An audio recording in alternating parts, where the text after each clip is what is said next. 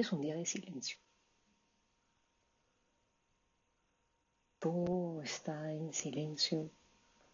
Las calles muy temprano también. Probablemente ya esta hora no. Probablemente después tampoco. Pero en medio de toda esa bulla dentro de, un mundo que parece que camina normal, si nos trasladamos a,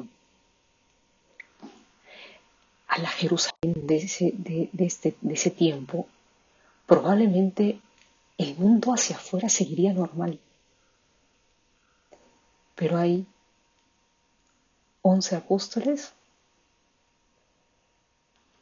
algunas mujeres y una madre que para ellos no es igual. Y el mundo de afuera sigue caminando, la gente sigue haciendo sus cosas. Pero para esta madre no es igual para estas personas no es igual. Algunos están asustados, devastados por el dolor, por el fracaso probablemente también, escondidos por miedo.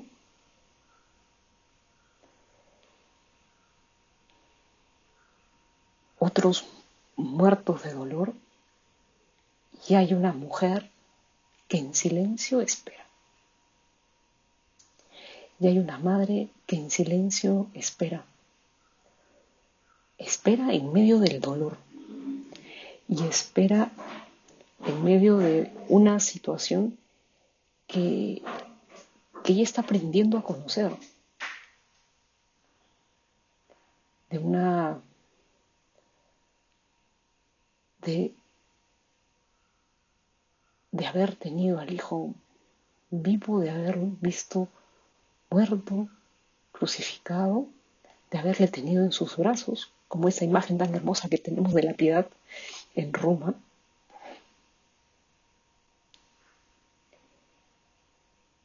Y ella espera, espera en silencio. Probablemente nadie querría decirle algo. Probablemente todos estarían devastados por el dolor, devastados, este, terribles. Ninguno Ninguno probablemente se atrevería a decirle algo. Y ella, que había meditado tantas veces los momentos que no entendía en su corazón, como lo dice el Evangelio de Lucas, la Madre de Jesús, la Madre del Redentor, la Virgen María, espera. Y espera contra toda esperanza. Y espera cuando probablemente nadie quisiera esperar. Espera el cumplimiento de la promesa, porque había una promesa. Dios hizo una promesa. Su reino no tendrá fin. Y ella dijo que sí. Había una promesa. Y la historia de la oración lanza una promesa. Y ella espera. Espera que Dios cumpla su promesa. Espera en medio del dolor. Yo creo que este ejemplo de la Virgen María hacia nosotros debe llevarnos a contemplar cada vez más a la Madre, cada vez contemplarla más a ella, a la Virgen María. Ella, por supuesto, que podía ser consuelo de los afligidos, auxilio de los cristianos, de esos primeros hombres que estaban ahí que no sabían qué hacer refugio de los pecadores cuando cogió también en su seno a la Magdalena. O al mismo Pedro cuando después le negaría.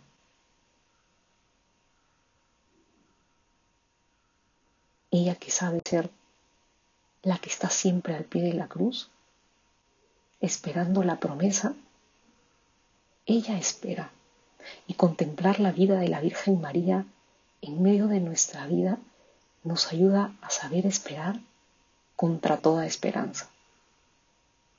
En medio del sufrimiento, en medio del dolor, en medio del fracaso, aun cuando en la alegría nos enseña a esperar y esperar la promesa. ¿Y qué promesa? Que hay un cielo nuevo y una tierra nueva. Nos enseña a esperar nos enseña a estar atenta, nos enseña a repasar la propia vida a la luz de Dios. Eso nos enseña. no, nos, no, nos, enseña a ocultar los momentos de dolor, a, a negar la cruz. No, nos enseña a permanecer de pie junto a ella, a no quitarle la mirada al Hijo y a esperar en que Dios cumpla su promesa. Hoy que es sábado santo, sábado de silencio, sábado de espera, esperemos con María, esperemos con la Madre junto a ella. En las situaciones que tengamos ahorita, que muchas probablemente sean de dolor, sean de sufrimiento, sean de no entender las cosas, sean muy oscuras, porque, no porque siempre hay una luz en medio de la oscuridad y basta una pequeña llama para dar algo de luz en una cueva. Y esa cueva en la que probablemente estemos todos nosotros. Esa luz pequeña y tenue puede ser ella. Cógete de la Virgen María, acompáñala en su silencio, porque ella también estaba sufriendo ese día. Después de tantas horas de ver a su hijo sufriendo, ¿cómo no sufriría ella? Dice que la Virgen María, los libros cuentan también que ella sufría en silencio. Tenía un calvario distinto en su corazón todo un camino. Ella que sabe sufrir y que sabe de sufrimientos, que sabe de tener el corazón desgarrado y que sabe también de esperar la promesa,